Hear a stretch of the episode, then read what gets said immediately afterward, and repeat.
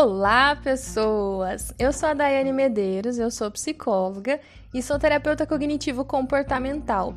E a minha missão aqui com esse podcast é te mostrar como a psicologia pode te ajudar aí na prática. E o episódio de hoje é sobre as emoções. Então, se você tem dificuldade em regular suas emoções, em identificar o que você sente, ou se você é do time que tenta reprimir as suas emoções, fica aqui comigo até o final desse episódio, porque eu vou te explicar o papel delas na nossa vida e vou te dar algumas dicas valiosas para se sentir mais leve. Todos nós vivenciamos emoções de vários tipos, né? E tentamos lidar com elas de maneiras tanto eficazes quanto ineficazes. Né? O verdadeiro problema não é sentir ansiedade, e sim a nossa capacidade de reconhecê-la, de aceitá-la, né? de usá-la quando possível e continuar a funcionar apesar dela. Sem emoções, as nossas vidas não teriam significado, textura, riqueza, né? contentamento, conexão com as outras pessoas. As emoções nos lembram das nossas necessidades, das nossas frustrações, dos nossos direitos, né? Elas nos levam a fazer mudanças, fugir de situações difíceis ou saber quando estamos satisfeitos. Porém, ainda assim, né, há muitas pessoas que se sentem sobrecarregadas por suas emoções e são incapazes de lidar com elas. Por exemplo, um homem que passa pelo término de uma relação íntima, ele sente tristeza, raiva, ansiedade, falta de esperança e até uma sensação de alívio, né? Então, à medida que essas emoções se intensificam, ele pode vir a abusar de drogas ou álcool, né? Comer compulsivamente, ter insônia, adotar ali um comportamento sexual ou ainda se criticar. Então, os estilos problemáticos de enfrentamento né, das emoções, eles podem sim funcionar temporariamente, né, reduzir essa agitação, mas a longo prazo eles prejudicam a nossa administração das emoções, né? É, então, essa desregulação emocional é, seria essa dificuldade ou a inabilidade de lidar com as experiências ou processar as emoções. A desregulação pode se manifestar tanto como intensificação excessiva, como a desativação excessiva das emoções. Na intensificação, as emoções são vistas como intrusivas, como problemas, né? e a pessoa se sente sobrecarregada, com dificuldade em tolerar essas emoções. Já na desativação excessiva, em situações que normalmente se esperaria que emoções fossem sentidas, a pessoa tem um entorpecimento emocional. Ou seja, ela não sente nada, né? Aquela sensação de anestesia ou ainda como se estivesse em uma outra realidade. A desativação é uma forma de enfrentamento caracterizada pela esquiva, ou seja, a pessoa evita entrar em contato com a emoção. E quando eu falo de regulação emocional, é qualquer forma de enfrentamento que a pessoa faz em relação às suas emoções. Aí o X da questão é se essas respostas são funcionais, se são saudáveis ou se elas são problemáticas, né? Então, a regulação emocional é como se fosse um termostato ali capaz de regular as nossas emoções e mantê-las em um nível controlável, digamos assim, controlável para que a pessoa possa lidar com elas, né? Então, dessas formas de enfrentamento problemáticas podem surgir muitos transtornos, como a ansiedade generalizada, né, os transtornos alimentares, automutilação, abuso de substâncias, comportamentos de agressividade, tudo partindo de um princípio na tentativa de fugir dessas emoções né? Aquela, ah, quando eu estou triste eu bebo, quando eu estou ansioso eu tomo um remédio, e eu te pergunto, né? Mas em que momento você vai entrar em contato com as suas emoções, com o que tem por trás disso? Mas aí você pode estar pensando, Daiane, mas pra que que eu preciso sentir emoção? Né? Que, afinal de contas, qual é o papel dessas emoções? As emoções, elas servem para nos ajudar a comunicar, a influenciar os outros, né? A nos motivar, né? Nos preparar para ação e a também a nos, nos validarmos ali, a entender é, o significado dessas emoções para nós, para nossa vida. Então, por exemplo, quando eu falo de influenciar os outros, a expressão da emoção ela influencia os outros, quer a gente quer ou não, né?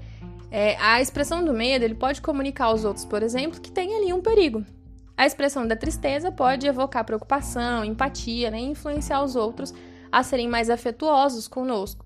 A expressão do amor, por exemplo, pode fazer as pessoas se aproximarem da gente, né? Já a expressão de raiva ou desaprovação pode fazer as pessoas mudarem ali os seus comportamentos.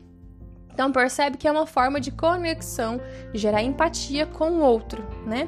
Quando eu falo que ela tem uma função de motivar e nos preparar para agir, é que, por exemplo, o medo intenso ele pode ali, momentaneamente, nos motivar a fugir do perigo, né? É um mecanismo de luta ou fuga do nosso organismo. Ou o medo, por exemplo, pode nos motivar a estudar para uma prova que está próxima, né? Já o amor, ele pode nos motivar a nos aproximar dos outros, né? Então essas emoções, elas acabam nos ajudando a tomar decisões e nos mantermos informados. As emoções, elas podem também oferecer informações valiosas, né? Sobre as situações e sobre as pessoas. Por exemplo, o medo pode indicar que a situação é perigosa, a desconfiança pode indicar que uma pessoa é traiçoeira. Só que aqui vale uma ressalva muito grande, né? Apesar das informações, elas fornece... das emoções fornecerem informações valiosas, elas não devem ser tratadas como fatos, né? Isso é muito importante a gente é, tentar se lembrar ao longo da nossa conversa aqui. Então, as emoções, ela tem esse caráter evolutivo, né? Elas foram ali fundamentais para a evolução da nossa espécie. Por isso que eu digo sempre que não é possível, né, se livrar da ansiedade. Ela é necessária para nossa sobrevivência. Na verdade, a ansiedade, ela não é nossa inimiga, ela tenta, na verdade, nos proteger, é um sistema de autoproteção, né? Quando ela faz toda essa varredura no ambiente e ela detecta ali alguns alarmes, né, de um possível perigo, ela te prepara com todas as nossas reações fisiológicas, né, corpo suando, a mão tremendo, corpo tenso e rígido, né, te prepara para luta ou fuga, ou seja, para salvar a tua pele. Então é nesse sentido que eu digo que todas as emoções, elas têm esse caráter evolutivo tá bom? Então todos nós experimentamos esses sentimentos de tristeza, né, de ansiedade, até de falta de esperança. Só que o ponto importante quando a gente fala de regulação emocional é a gente entender o próximo passo, né? O que que você faz, né? É, você pensa ou sente após ter uma emoção, por exemplo, né? Quando você se sente ansioso, você recorre à esquiva, à fuga, né? Ingestão de alimentos, de bebidas. É, você fica ali ruminando, se preocupando. Ou você busca apoio, validação, né? Busca um, um local seguro para expressar suas emoções e de fato se sente validado, acolhido. Você considera suas emoções como normais, aceitas ou se sente culpado, sobrecarregado, confuso. Então, a consequência do uso de estratégias comportamentais como a esquiva e a fuga, como eu citei agora há pouco, é que a pessoa reforça essa crença de que não pode tolerar as emoções. Né? Por exemplo, se a pessoa tem interpretações problemáticas ou negativas da sua ansiedade, ela acredita que seja difícil então tolerar e incontrolável, né? Lidar com essa ansiedade e isso só vai é, mantê-la nesse ciclo ansioso. Ela só vai continuar a se sentir ainda mais ansiosa. Por isso que a gente diz, né? Quando você tiver uma crise de ansiedade, não tente controlar as suas emoções, os seus sintomas. Apenas deixe é, esse pico chegar ao topo, né, atingir ali o seu máximo, que logo em seguida o seu próprio corpo vai diminuindo as suas emoções e reações fisiológicas, né? É assim que funciona. Então, essas interpretações que, que nós fazemos das situações que geram as emoções, que é o que eu vou comentando com vocês a partir de agora, né? E aí você pode estar pensando, Daiane, mas por que, que nós não sabemos lidar com as nossas emoções? Uma coisa tão simples, como que eu não sei? Como que tem pessoas que optam por encher a cara, por exemplo, ao invés de abrir, né, se abrirem e falarem sobre o que estão sentindo. Muitas dessas crenças, né, que interferem na nossa regulação emocional, elas foram aprendidas em um ambiente invalidante. Né? Então, a forma como os pais reagem né, e reagiam às nossas emoções durante o nosso desenvolvimento, a nossa infância, podem se influenciar nas nossas crenças a respeito das emoções né, e como nós devemos lidar com elas.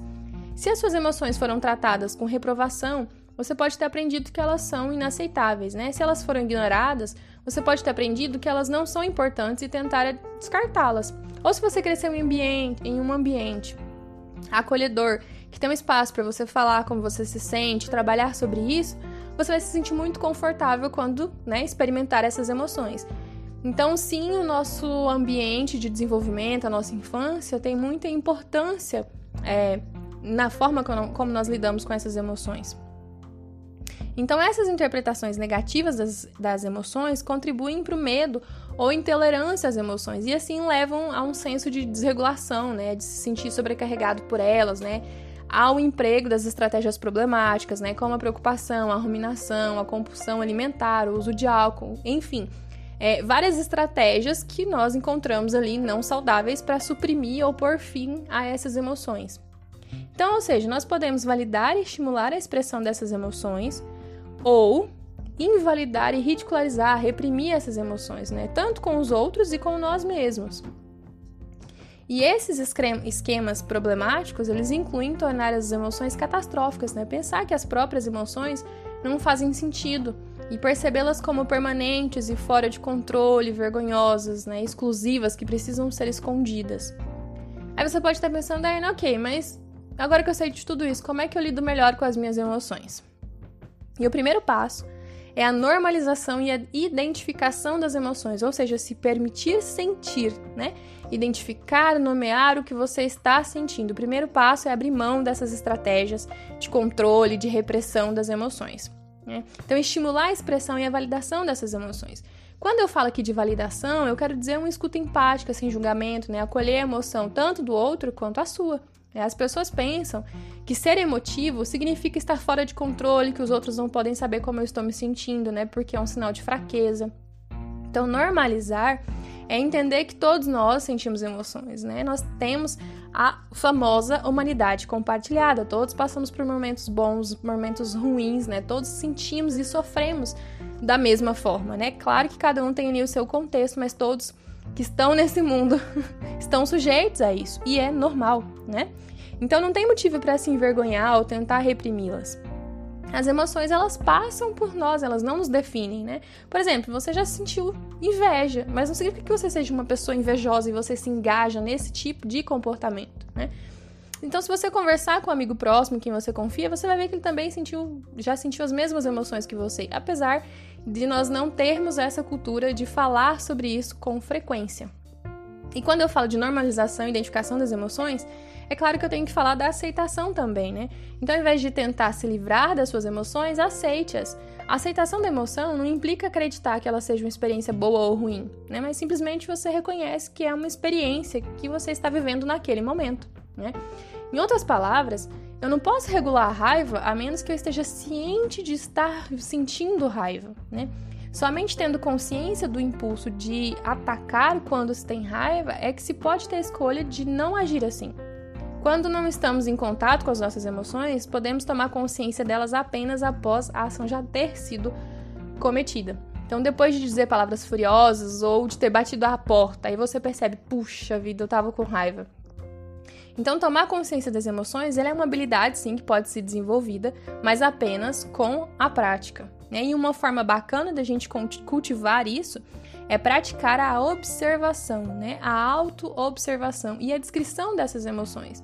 E esse exercício, ele é um exercício para ser feito sem julgamento, né? com atenção plena. Quando eu digo sem julgamento, é você não ficar se preocupando se é um pensamento racional, uma emoção racional ou não, se você tinha motivos para tal ou não, se é, o fulano se sentiria assim ou não, né? Então é de fato só observ observar e deixar essas emoções passarem por você. Muitas pessoas temem as emoções porque acham que elas irão durar para sempre, né? Tem dificuldade em aceitar que elas estão se sentindo assim, nossa, eu sou uma pessoa muito boa, como é que eu tô sentindo inveja da minha colega, né? Como é que eu tô sentindo raiva da minha família? São emoções, né? As emoções são experiências limitadas no tempo, que ocorrem como resposta a algum evento, seja esse evento interno, alguma coisa que você pensou, ou alguma coisa externa que aconteceu a você. Então, fazer esse exercício de tentar identificar sempre o que tem por trás das suas emoções, né? Os pensamentos que passaram pela tua cabeça, quais são os é, quais são os contextos né, em que você se sente assim, é uma forma muito bacana de começar a entrar em contato com as suas emoções, né? Nesse movimento de autocompaixão. Para finalizar, eu quero fazer uma analogia com vocês que vocês podem sempre utilizar quando se sentirem é, ansiosos, nervosos, né? enfim, emoções fortes. Então eu quero que você imagine que as emoções é, são como uma onda né? E perceba-se ali diante de uma onda agora no mar, né? Tome distância delas, né? Perceba simplesmente. Permita que essa emoção aumente, né? Sabendo que logo ela irá diminuir. Não tente lutar contra ela, não tente bloqueá-la, não tente se agarrar a ela, né? Inspire a emoção e abandone essa necessidade de luta, de controle. Relaxe e surfe sobre a onda. Assim como a onda, as emoções atingem ali o seu pico de intensidade, né? Então retrocedem. Lembra aí de algum momento que você ficou com muita raiva, então alcançou-se um pico, mas em seguida essa emoção passou. E aqui, quando a gente fala de regulação emocional, ter consciência sobre isso, mais uma vez, né? Vai te proporcionar pensar sobre agir ou não de acordo com essa emoção. Aqui que mora a diferença, né? Quando a gente fala de regulação emocional, esse é o ponto chave, é perceber, identificar e decidir o que eu vou fazer, não agir impulsivamente. Né? Então, assim como as ondas, deixe as suas emoções irem e virem, tá bom?